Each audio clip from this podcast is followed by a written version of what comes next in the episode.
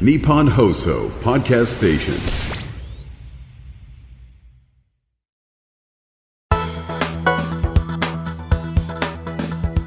1月11日木曜日日本放送報道記者レポート2024日本放送アナウンサーの内田裕樹です日本放送報道記者レポート2024この配信は日本放送の報道記者が政治経済事件災害からこだわりのテーマまで日々取材している情報をお伝えしていきます。毎週木曜日の午後に更新しています。今回は今年の1月1日元日に起きた令和6年能登半島地震の現地レポートをお送りします。当日1日の地震の時はねどちらにいたんですか、あ家で、えー昼今よおおとそなりなんなり飲んでそれで部屋で休んどったらまずテレビでの緊急放送が流れて「地震来ます来ます」っていうまだ到達しとらんからまさかこんな大きいとも思わんしじゃあまあ少しは心がまあひょってんけども来たらまあゆるゆるゆるっと来てそのうちガタガタガタガタガタ来て。おおややばいなこれやばいなって、まあ、家族もみんなおるからでそれでおいて今収まっておいて。それほどなくしたら市の防災無線の方から津波の恐れあるから直ちに避難っていうことで津波来るならやばいぞやってって、まあ、こんだけ入れたしで最初山道へ高台へ向かってんけども崖崩れとか、道幅も山道は狭いから。えー U ターン途中で U ターンして黒崎道の駅地とかあるんけども、こっちの方。えー高台で、えー、500メーター1キロあるなしのとこやね、でそこならもう、えー高台やし国道でもあるしでそこは走ろうと。でかなり台数がおったね。50代50代ぐらいおったかな、皆さんこう今でスマホを持ったり、うん。ラジオを持ったり、その高台やから海が見える。でその潮の満ち引きは綺麗に見えたね。今潮引いたあそこにう渦巻いとるなとか見見ながら話しながら。結局帰ってきたのは11時12時近かったと思うけど、あれは不安でもう神経も立っとるから、あんなもとも寝つかねえ。改めまして日本放送アナウンサーの内田裕樹です。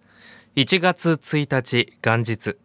午後4時10分に石川県能登半島を震源とするマグニチュード7.6の地震が発生しました。東日本大震災以来となる大津波警報が発表され最大震度は7を観測。令和に入って最悪の自然災害となりました。私内田は発生から2日経った1月3日から5日までの3日間それまで現場で取材をしていました小永井和穂記者と入れ替わる形で現地能登半島に入り取材をしました。冒頭でお聞きいただいた音声はその取材の中でお会いしました。石川県の七尾市で被災された男性に元日の地震発生時の様子について伺った模様です。私は3日に能登半島付け根の東側富山県の氷見市から車で北に向かい石川県の七尾市に入りました。能登半島の東側を海沿いに北へ北へと車で向かいこの日は七尾市のほか被害の大きかった穴水町を取材しました。4日にはこの穴水町から今度は半島の反対側能登半島の西側でより北にありこちらも被害の大きかった輪島市で取材をしていきました。今回取材した被災地各地の状況現地の方の声をリポートしていきます。まず取材初日の3日驚いたのは道路の状況の悪さでした。アスファルトが大きくひび割れたり陥没をしていたり隆起が起こるなど状況は非常に悪く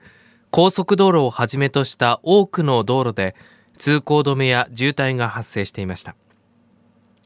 またライフラインが寸断し能登半島北側に向かうごとにコンビニなどから水がなくなりガソリンを販売している店がなくなり電気の供給もなく信号が消え機能をしていませんでした。七尾市では海沿い北に向かうにつれ屋根瓦が落ちている家屋が増え道沿いに全半壊している家屋も見かけるようになりました。この七尾市を北へ抜けて夕方になる頃に能登半島の東側中部の海沿いの町穴水町に着きました。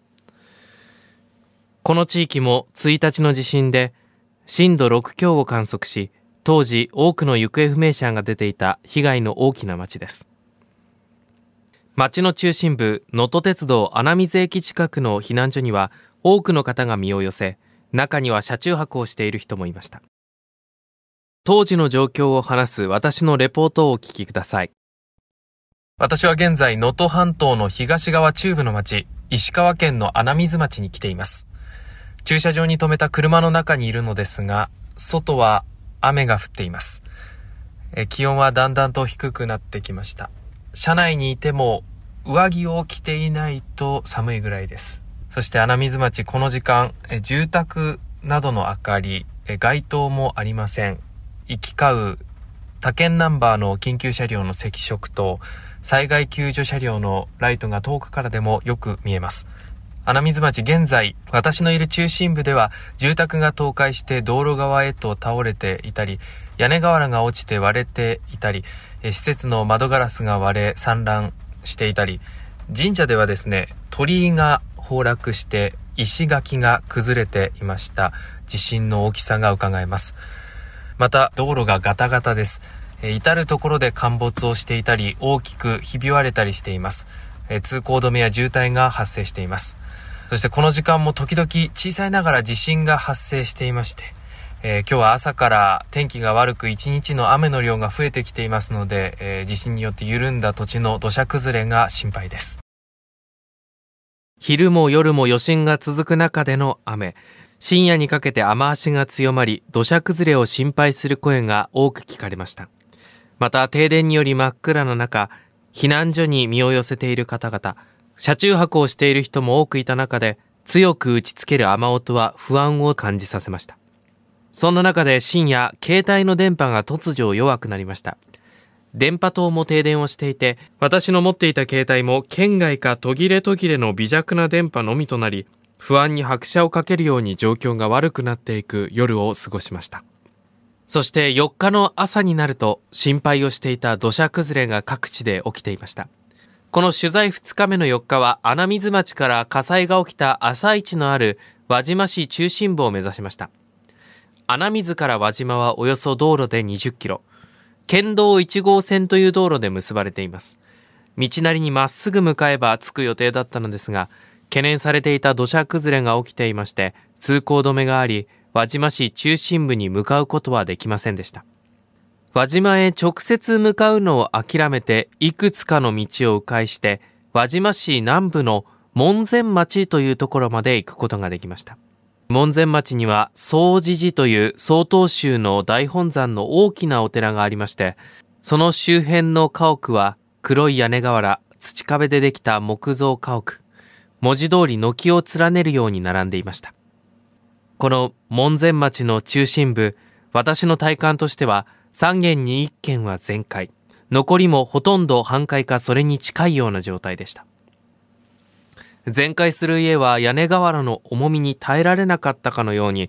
屋根がそのままの形で居住空間を押しつぶす形で壊れていて、半壊の家も今にも屋根が落ちてきそうな、そんな様子でした。またこの家に囲まれた総持寺も石像や一斉の柵が軒並み倒れて割れていて揺れの大きさを物語っていました。続いては当日の地震について能登鉄道七尾線の穴水駅駅員の方にお話を伺いました。なんか物が落ちてきたりとかえみんな物落ちたり倒れたり。こういった状態で昨日まだ片付けたんですけども、はい、こんな状態で。例えばですけど今お手洗いとか貸し出してるじゃないですかえあれはあの道の駅のトイレなんですけどね。とりあえず川の水を汲んでお物を流すようなことを社員にお願いしてるところですねはい。はい。今電車ここ止まってますけどこれ止まって発車する直前に地震来たんでこう止まったままなんですでここを仮事務所にしてるんですよ。今仮の事務所に。ええ。あなんか電話とかはどうですか？電話はもう携帯も全く繋がなかったり繋がったりするでこの NTT それ電話1個だけ来てるんですよ、はい、これでほとんどあのーいろんな関係機関とか社員とのやり取りこれでやってますね。ああ。の、ま、全くあの運転再開見込みは立ってないんですけども施設の社員には巡回をさせてますね。はい。であと列車に関してはあの幸いにも走行中で地震には合わなかったということでお客様には怪我がなかったということですね。えー、っとこれだけの揺れとかこういう体験も初めてですね。まあいろいろこう信号ケーブル切られたりもう線路がもうかなり歪んでたり橋梁のとこは必ず道とあの橋と一緒ですね。段差ができたりっていうような形になってまして。全く運転再開の見込みって、まあ、今のところあの判断できません。穴水駅周辺に避難していた方々は1日の入れについて口を揃えて今まで経験したことがないと話していました。これまで能登半島では大きな地震がありましたがそれまでの地震で耐えていた家屋なども倒壊しているということで多くの方がショックを受けていました。続いてはその後の避難所生活について門前町の高校生から小学生まで子どもたちに話を聞きました。地震お家大丈夫でしたか？すっごいひどいです。ここら辺まだ潰れてない家とかあるけど街中とか行ったらすっごい潰れてる家ばっかり。揺れた時はお家にいたんですか？いました。お家はなどんなものが落ちてました？もうテレビも引き出しの中も全部出とるし帰ってきたらね靴も全部落ちとるし、ね、思っとったよりもほんほんと全部。怪我とかはなかったですか？いやなかったね。その後ってどどうしました？そのずっと避難所？そう。津波注意してくださいみたいに言っとったからもうすぐさま走って近いんで。今も避難所いらっしゃる感じですか、はい、これ今足りないなみたいな。水？水と電気やね。電気電気はまあなくてもいけるけど水やね。そう門前の方電気通ってるけどここ電気なくてあと電波がないから。そうそうそう。もう2日ぐらい誰連絡取れてなくて。ね。お水は上下水道ですか？なんかトイレの水は雪溶かして流すようでしててでも飲む水は届いたのと家から持ち寄ったのとか買ってきたのとか。でもお風呂入れないから。でも男の子は山水で頭水だけで洗ってって感じ。女の子洗えないし。ガソリン。うんガソリンそうそう発電機のガソリンがないしそう。発電機で今電気回してる。水ない？そう水ないね。水ないね。物資やインフラの中でも水や電気の不足は門前町の避難所のみならず私が行った穴水町七尾市鹿町など多くの地域で足りていないという現状がありました。門前町の避難所で自らも被災しながら看護師として働いていた女性は高齢者の常備薬が足りていない。普段から飲んでいるものがなくなる不安を高齢者の方は抱えている。また床に直接寝られないので布団も欲しい。何より一番足りていないのは若い人で医療関係のスタッフも物資を仕分けるスタッフも全て足りていない状況と避難所の状況を教えてくださいました。1月3日から5日までの能登半島各地の状況は何から何まで物資が不足しているなと感じました。特に石川県能登半島の北部穴水町輪島市や珠洲市など北に行けば行くほど水や食べ物など命に関わる物資が足りていない様子でした。そして木造家屋が密集している地域では家屋が倒壊して被害が大きくなっています。今回の取材で印象的だったのは倒壊している建物の下敷きになった他県ナンバーの車がひしゃげていたり門松が下敷きになっている様子です。お正月帰省中に被災されたという方も大勢いらっしゃいました。今も高齢者の方や子供をはじめ多くの方々が避難所で生活をしています。どこかで緊張の糸が途切れて疲れが出てくるなど体調が心配だという声もありました。行方不明者の方の捜索と並行して自衛隊をはじめ多くの支援が被災地に届き始めていますがまだまだ足りていない地域が多いのが現状です。能登半島の皆さんが一日でも早く安心して眠れる環境が整うことを切に願います。地震発生直後から現地を目指し私よりも先に被災地を取材していました小永井和穂記者のレポートも同時に配信されていますのでぜひそちらもお聞きください。日本放送報道記者レポート2024今回の担当は日本放送アナウンサーの内田裕樹でした。